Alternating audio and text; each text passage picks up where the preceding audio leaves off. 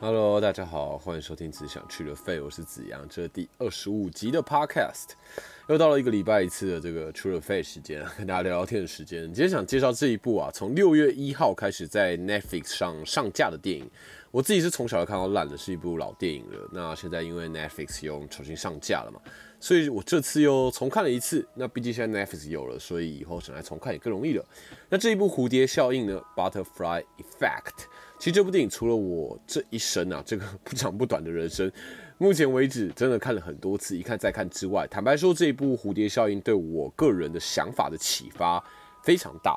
是一部对我本人影响非常深远的作品。那为什么启发大？为什么影响深远呢？其实我也不确定我能不能讲出个为什么。但总之，我觉得一个大前提是，人生真的不容易，对不对？这是一个大标题啊。但就是因为人生不容易啊，我们常常会很想要理解人生，想理解各种人生的道理、人生哲学，想要把人生看得更透一点。或者我们可能会看一些励志的电影啊、励志的书啊，然后找寻当中有没有一句话或一段文字，或许可以当做你现在人生的完美注解，也许一个可以奉行一辈子的至理名言，一个警惕。我自己就很常这样了，然后找寻啊、探究啊，也许真的花了一辈子，然后才会发现，哇，好像也没什么那种亘古不变、永远都是对的的真理啊。现在去看看自己以前觉得很有道理的话，现在就会觉得，哎。以前自己真超傻、超智障、超白痴的啊！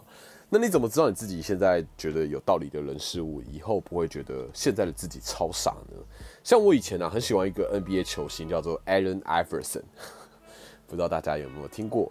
那他的名言就是 I N What ian in What ian。我觉得 What 很屌，我就觉得哎。不是 I N Who I am 哦，是 I N What I am，是 What，所以你可以是任何形状、任何状态，你就做你自己吧，成为你自己吧。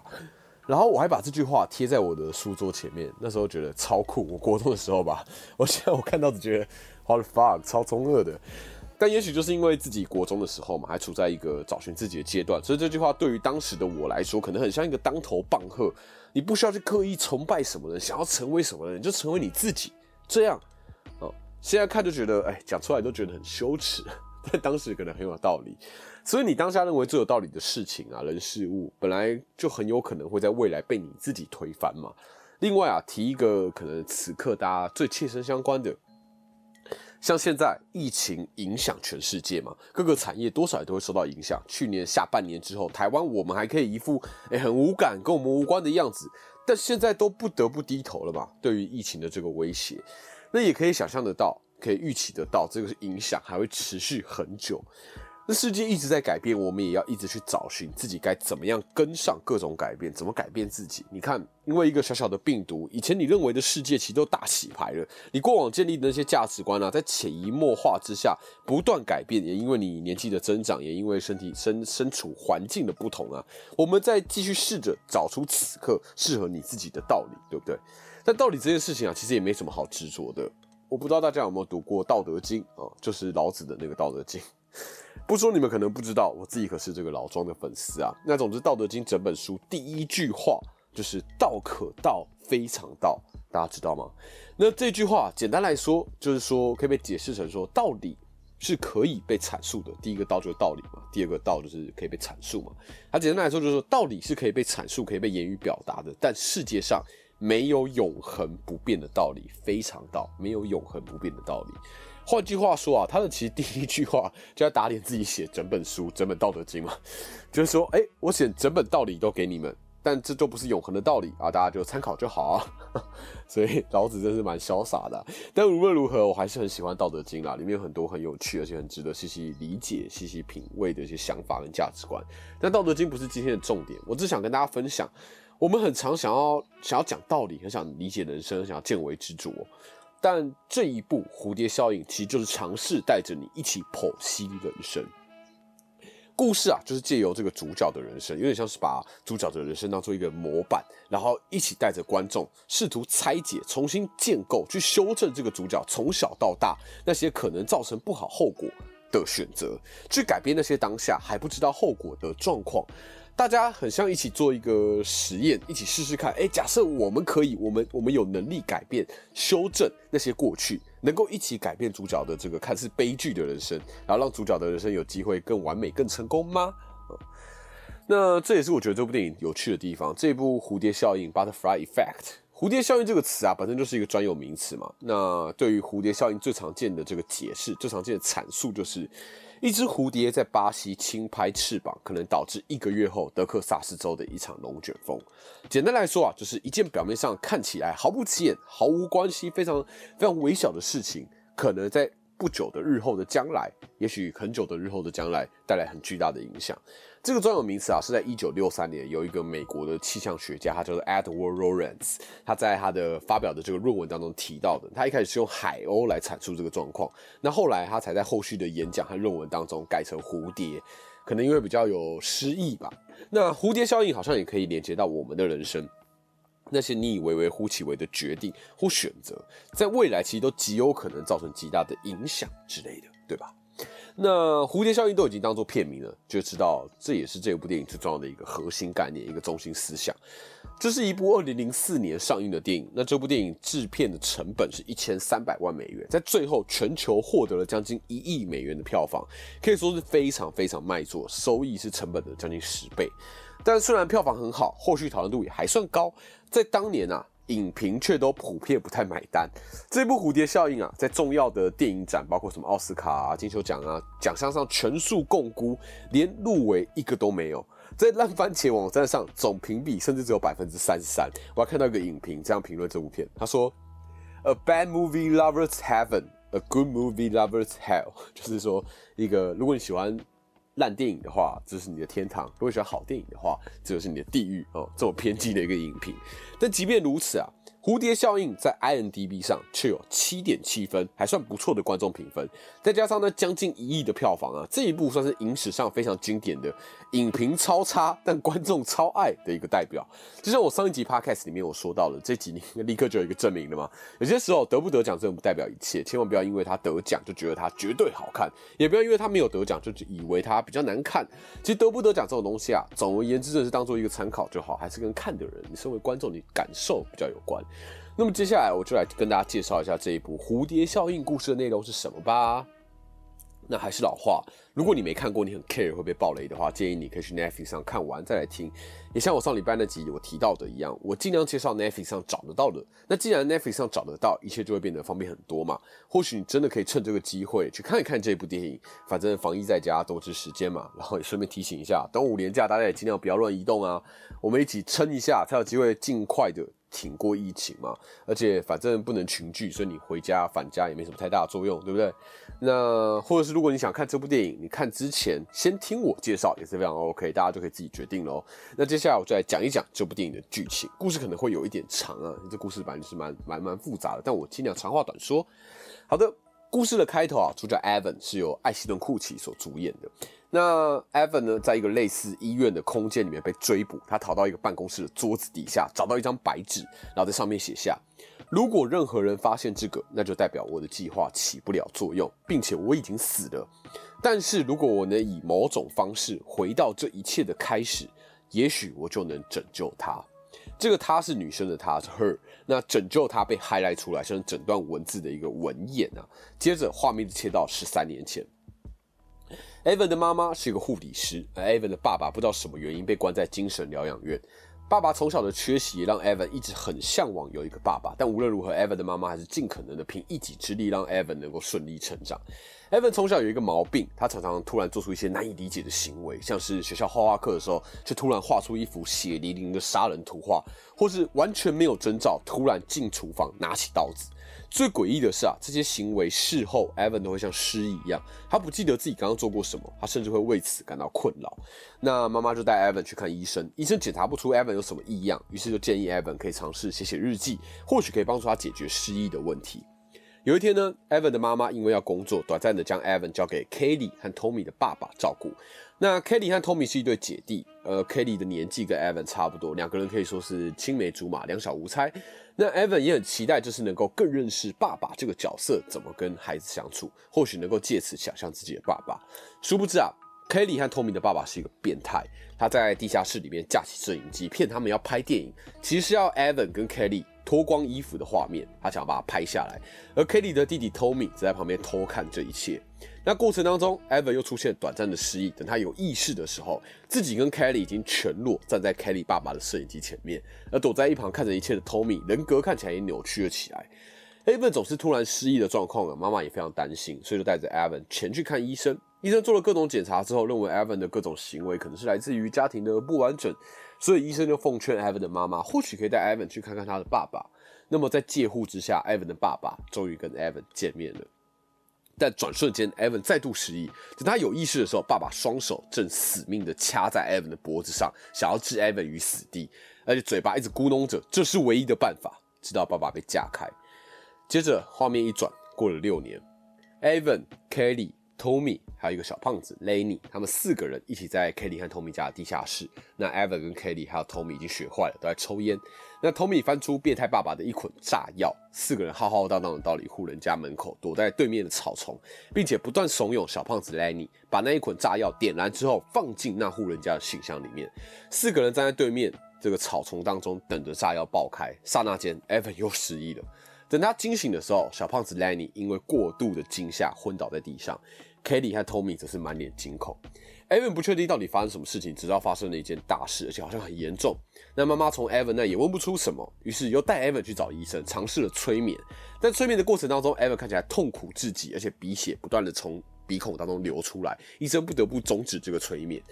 Kelly 和 Tommy 这对姐弟在事件之后余悸犹存，那 Evan 却根本摸不着头绪。他们三个人前往电影院看电影过程当中，Kelly 因为不断的想到炸药的事情，所以跑出了影厅。那 Evan 就追了出去。Evan 不知道事情的经过，也不知道该怎么安抚 Kelly，于是就跟 Kelly 告白了。两个人情不自禁就亲了起来。这时候 Tommy 刚好也出来，他看到 Evan 在亲吻他的姐姐。Tommy 瞬间愤怒不已。那我们身为观众，我们从这里得知，Tommy 极度厌恶 Evan 追求自己的姐姐 Kelly。Tommy 就死瞪着 Evan，随手就拿起了一个铁器，把愤怒发泄在旁边的路人身上。路人鲜血直流，Tommy 在诡异的笑容当中被带走。那另一方面啊，经过这次的炸药事件，妈妈决定要带着 Evan 远离这个小镇。临走之前，Evan 跑去找 Kelly 道别，两个人还顺便跑去找了炸药事件之后就再也没有见到人这个小胖子 Lenny。三人走到树丛里面，却突然看到 Tommy 把 Evan 的狗放进一个麻布袋当中，并且淋上汽油，准备要烧死 Evan 的狗。Tommy 要报上一次在电影院 Evan 跟他姐姐亲吻这个仇。那过程当中，Tommy 不断挥舞着木棍，不小心又挥到了他姐姐 Kelly。盛怒之下，Tommy 更加。加重力道打在 Evan 的身上，刹那间，Evan 又失忆了。等他醒来，他看到 Kelly 坐在一旁哭泣，小胖子 Lenny 站在麻布袋旁边，一脸沮丧还有绝望。麻布袋已经烧成了灰烬，而 Tommy 早就不见踪影。画面切换了，Evan 的妈妈迫不及待带着 Evan 离开这个是非之地，算是一个孟母三迁的概念吧。环境总是会有影响嘛，那 Evan 的妈妈就很想要赶快把 Evan 带离这个地方。那 Kelly 从远方跑来，想要跟 Evan 道别，Evan 就在车上写下了“我会回来找你”的字样，贴在车窗上给 Kelly 看。接着，时间飞快，七年过去了。Evan 在这七年之间都没有犯失忆这个老毛病，而且在大学里面成绩不错，是教授得意门生啊。有一天，他搭讪了一个妹子，回到自己的宿舍，酒酣耳热之下，妹子在 Evan 的床底下发现了 Evan 的日记，他就一直怂恿 Evan 念。Evan 于是半推半就之下就念起自己的日记了。那念的过程当中，整个世界突然开始震动起来，Evan 就掉到了他的狗被 Tommy 绑在麻布袋里的那一天。他看到一旁的小胖子 Lenny 在尝试割破麻布袋，但他失败了。这是他惊醒，妹子还在 Evan 的旁边，然后嘲笑他怎么会有人带妹子回家就自己昏倒的。Evan 不确定自己是不是在做梦，所以他就开车前往小时候的小镇，找到长大之后的小胖子 Lenny。Lenny 性情变得很古怪、很孤僻，而且某种程度上，他证实了那一天 Lenny 想要割破麻布袋这件事情。Evan 又回到宿舍，他挑了一本日记来读。他回到了放炸药的那一天，他一个晃神，在放炸药的那一天，他嘴巴还叼着烟，烟就从他嘴巴掉落到他自己的肚子上，瞬间在肚子烧出一个伤痕。这时候他突然醒来，他发现他自己肚子上突然有了一个以前没有、现在才有的一个旧疤痕。那回到学校的 Evan，他真是困惑不已。过往小时候的一切都浮现在他脑海里面。他在跟妈妈吃饭的时候，妈妈提到了爸爸。妈妈说，爸爸在他这个年纪的时候，也开始行为变得很古怪，常问一些很奇怪的问题。接着，Evan 这次他回去找了失联多年的这个 Kelly，他回到那小镇去找 Kelly。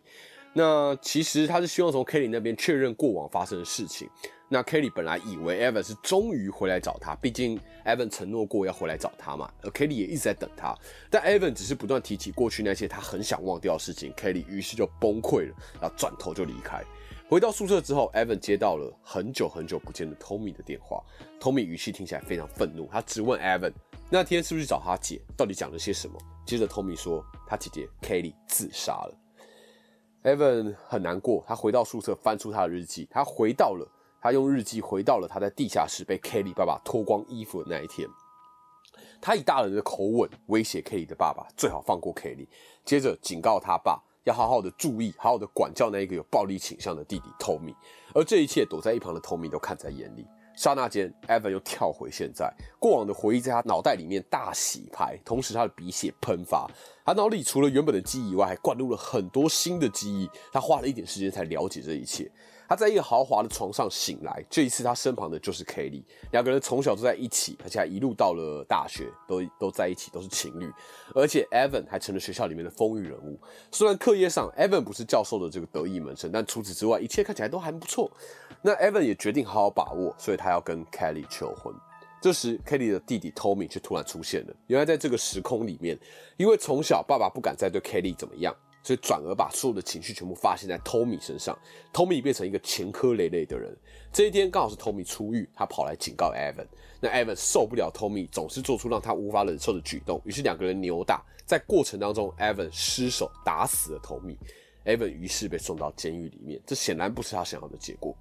Evan 于是请母亲把日记送来监狱，但日记好死不死却落入监狱里面的一个老大手上，他在混乱当中撕了几页。Evan 为了抢回日记，他找了他同寝室的一个狱友。这个狱友身上刺青都是跟上帝相关的，看起来是一个虔诚的基督教徒的一个狱友。Evan 拿着撕下来的页数，回到小时候画画的那一天，他草草画了一个杀人的一个血淋淋的画，接着把双手插在桌上的钉子上。转眼回到现在，他手上多了两个钉痕。这个虔诚的基督教徒的狱友啊，看了之后毫不犹豫的就相信，哇，这一定是上帝的奇迹啊，miracle。于是他就帮助 Evan 抢回日记。Evan 在混乱当中读日记，回到了 Tommy 要烧死他的狗的那一天。他进到丛林之前呢，他在路边捡了一个利器给小胖子 Lenny。他本意是要让 Lenny 在混乱当中可以割开麻布袋救狗，结果在混乱当中，Lenny 却捅了 Tommy。其实这时候我就想说，哎，我可以理解啦，就是 Tommy 实在太急巴了。要是是我，我拿这个利器，我应该忍不住也会直接捅他。那 Evan 这一次醒来的时候，流了更多的血，而且新记忆又涌现。医生解说着 Evan 的状况，显然他的脑和一般人已经截然不同，他里面塞了太多太多的记忆。Evan 偷偷偷了这个医生的钥匙，跑去看 Lenny。这时候的 Lenny 啊，被绑在病床上。Lenny 杀掉 Tommy 之后，就一直被绑在这里。Lenny 生气的质问 Evan，是不是一开始就知道状况会变成这样？而且他告诉 Evan，应该是你被绑在这个地方。Evan 看到这一切，其实相当自责。那 Evan 于是拿起日记，他想要回到过去，他想要回去见爸爸那一天，他想了解这个能力到底该怎么使用。但是呢，他爸爸却生气的对他怒吼，说这个能力应该在他身上就应该要结束了，而且说着你不要想要扮演上帝。Evan 无功而返啊，然后他就在这个时空里面，他前去找 Kelly，想要看看 Kelly 到底变什么样子。他发现 Kelly 成为了妓女，而且生活看起来潦倒到不行。Evan 决定向 Kelly 解释他的能力，他想要告诉 Kelly 说他可以导正这一切，但 Kelly 根本就听不下去。于是呢，Evan 回到家里，拿出他的日记，他这一次啊，回到炸药被放进信箱的那一天。于是他回到那一天，他冲上前阻止那户人家那户主人跟他的小婴儿靠近信箱，结果自己却被炸飞。Evan 醒来之后，鼻血再度喷发，新记忆又涌现。这一次，Evan 失去了双手双脚，但其他人好像都变好了。这整个状况变成小胖子 Lenny 和 Kelly 在一起，他们两人对 Evan 的照顾其实无微不至。虽然 Evan 心爱的 Kelly 正在跟 Lenny 在一起，那 Tommy 则在爆炸案之后彻底变好，他变成一个虔诚的基督教徒，而且帮忙募款。大家看起来都好起来了，但 Evan 却自卑起来。那 Kelly 为了鼓励他，他跟 Evan 说，其实他小时候就已经爱上 Evan 了。当时他爸妈离婚，他会选择跟着这个变态爸爸，就是因为他不想要跟 Evan 分开的关系。但不管 Kelly 怎么说啊，此刻的 Kelly 就是跟 Lenny 在一起嘛。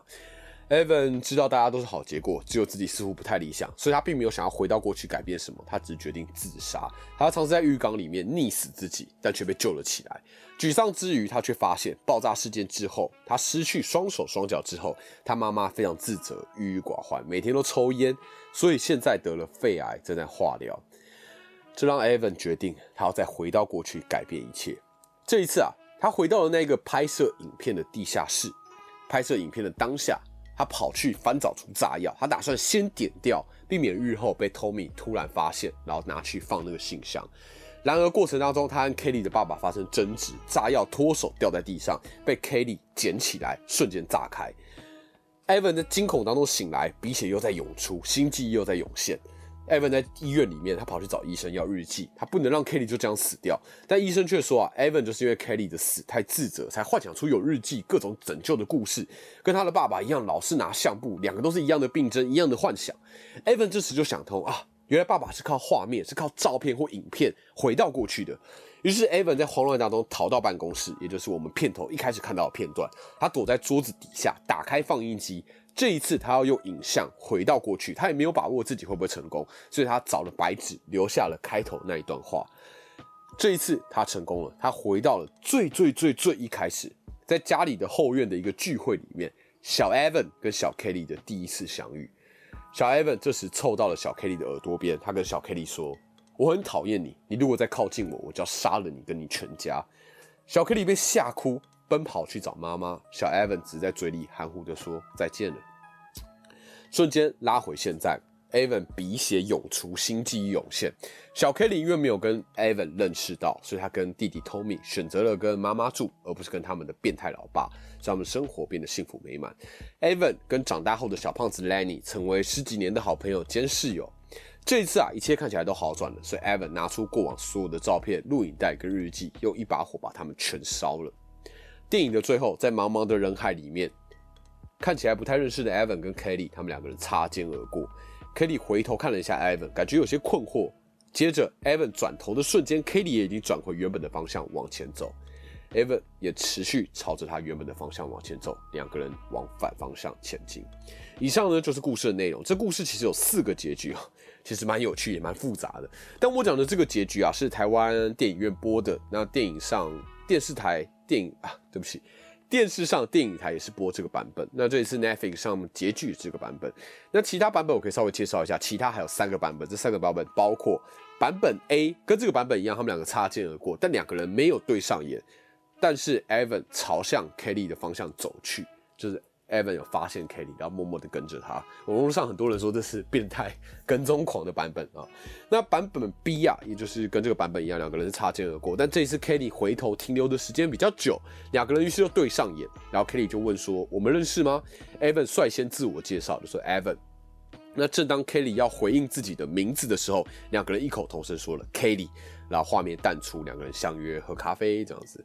那最后一个版本啊，版本 C，很多人在网络上说很喜欢这个版本，但我自己觉得还好。好，这个版本 C 呢是导演的导演版，也是如果你有租 DVD 啊，就是呃，可能跟我年纪差不多的人以前也会租 DVD，但比我们年纪小的，可能现在没有 DVD，也不知道什么是 DVD。那 DVD 呢，这个导演版的版本里面有安排这一段，在整个故事当中，它有三段额外的小故事，包括一有暗示 Evan 在监狱里面被强暴。第二，还有一段，Evan 跟妈妈去算命，算命师说 Evan 没有生命线，根本不该存在这个世界上。然后第三个就是妈妈会在对话当中提到她有流产过三次。那加上了这三段之后，Evan 在医院的办公室桌子底下看投影片，投影片的内容不是他跟 Kelly 小时候的相遇，这次投影片的内容是他在他妈妈肚子里面的 X 光。接着他回到他还在妈妈肚子里面的时候，他想到他妈妈说他有流产过三次，所以他将脐带。把缠在自己的脖子上，把自己勒死。于是他就像他妈妈怀着前三胎一样流产。那他妈妈又因为流产又生不了，最后就决定改嫁，生活变得其实好像蛮甜蜜的。而 Kelly 跟 Tommy 也是跟妈妈生活，不是跟那个变态老爸，因为 Kelly 就没有遇到 Evan 嘛。那 Tommy 变得很优秀，Kelly 最后也嫁人，笑得很幸福。那我我不知道大家觉得这三个版本怎么样？我个人是觉得我比较喜欢，就是我现在介绍这个原本的这个版本，也就是 Netflix 上我们看到的这个版本。导演版本除了很黑暗之外，我觉得整体消极了蛮多，仿佛只要 Evan 不存在，一切都是美好的。但这样的选择又何尝不是自私呢？只有他知道事情的全貌，那些不知道的人又真的想要这样的结局吗？又或者说，他们之后的人生真的都会是美满的吗？真的吗？之后会发生什么事情呢？就是因为人生很长，生命很长，而你从什么时间点往回看，有时候就会决定了你看这件事情的观点吗？那些 Evan 当下觉得糟糕的事情，真的是糟糕吗？会不会其实接着发展下去是另外一种美好，也不一定呢？每一次啊，Evan 尝试改变过去，结果每次都会有出现新的遗憾，总是会有力有未逮的地方，造成的后果也都无法预期。然后那些遗憾又迫使 Evan 回去改变。这些东西啊，不自觉就会让你想到他爸爸对他说的事情：没有所谓的变好，你不要想要扮演上帝。我觉得这部电影精彩的地方就在于主角 Evan 尝试的改变，尝试回去改变的那些选择啊，你或多或少其实都可以认同，而造成的结果你也都可以被说服。这是编导厉害的地方。这部电影的编导有两位，分别是 Eric Bretts 跟 Mickey Gruber。那他们两个是一对双人搭档，很常一起合作。在这之前，他们的代表作是《绝命终结战》，有一系列。那他们两个为了这一部《蝴蝶效应》啊，他们可是花了将近七年的时间打磨剧本，光是写这个剧本、建立这个剧本就花了将近七年。这是为什么这部电影它整个结构非常完整，而且全全到漏的原因。另外啊。现在这个彼此错过的版本，结尾搭配 Oasis 的歌啊，Stop Crying Your Heart Out，这是满满的说不出来的遗憾，还有惆怅。我自己认为啊，有两部电影是我印象最深刻的那种人海中的结局，一部就是这一部《蝴蝶效应》，那另外一部就是由茱莉亚·罗伯兹、裘德·洛、哈娜·塔利波曼以及克里夫·欧文主演的《Closer》，我不知道大家有没有看过，台湾翻译叫做《偷情》。那这部《Closer》是经典中的经典中的经典啊。那它本来是一个舞台剧的剧本，后来被改编成电影，但电影太经典了，所以舞台剧再也无法超越了。那因为 Netflix 还没有，所以我也只好另外再找机会介绍。但我迟早一定会介绍这一部 Closer 的。Closer 的结尾也是娜塔莉波曼在这个人海当中过马路，然后背景音乐响起，那首歌好听到不行。那首歌是 I Can Take My Eyes Off You，大家有没有听过？I Can Take My Eyes Off You，哦，这首歌超好听。好，以这首歌为结尾，那。这个 Closer 跟这个蝴蝶效应这两部电影的结尾都是在人海中穿梭的戏，是我在众多电影当中觉得最有利这个人海穿梭的戏的两部啊。那回到蝴蝶效应啊，分享给大家一个这部片的一些小巧思，不知道大家有没有发现？如果有看的人，有没有发现男主角全名叫什么？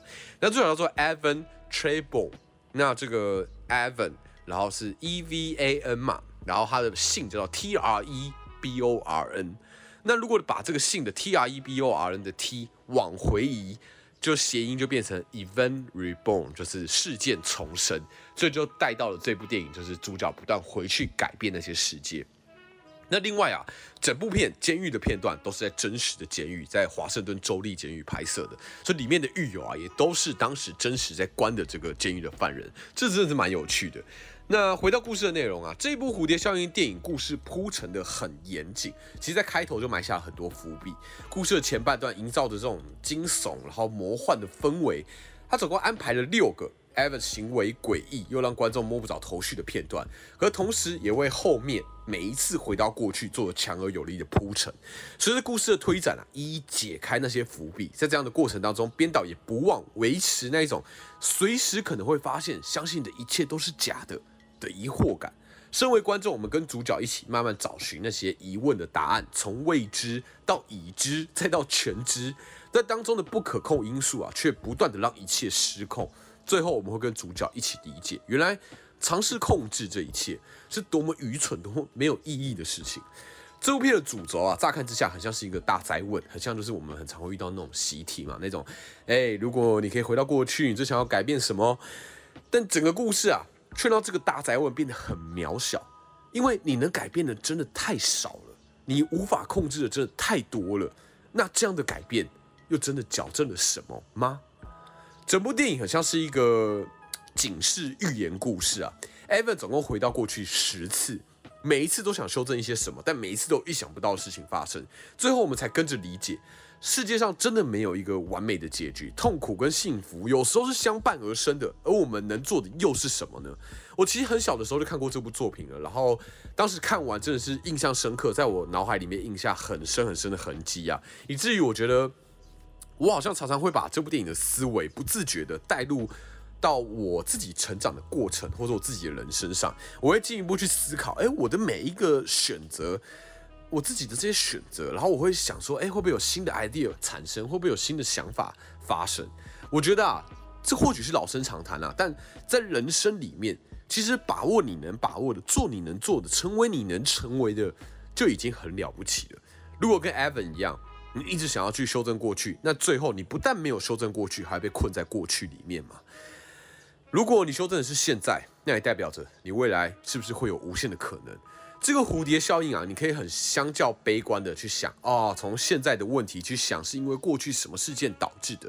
但同时，你可以换个角度想，现在做什么，也许微乎其微的选择，在未来有机会可以产生一个巨大的改变。我们不像 Evan，我们我们无法改变那些过去，然后我们也看到 Evan 尝试改变过去之后，其实是蛮不如意的。的确，如同这个蝴蝶效应啊，一个小小的事件可能造成大大的影响，但时间还在持续前进嘛，人生也还在继续。你要是有能力将那些小小的事件变成正面的、好的、大大的影响，就看你怎么去面对那些已经发生的事件。不是也有所谓什么塞翁失马焉知非福的道理吗？或许我们到死啊。我们到我们真的盖棺论定，我们才有机会去评断那些事件到底是好还是不好的，是是是是 positive 还是 negative。而在我们死之前呢，其实我们都有机会把这些事件转化成让你成长甚至超越别人的养分，不是吗？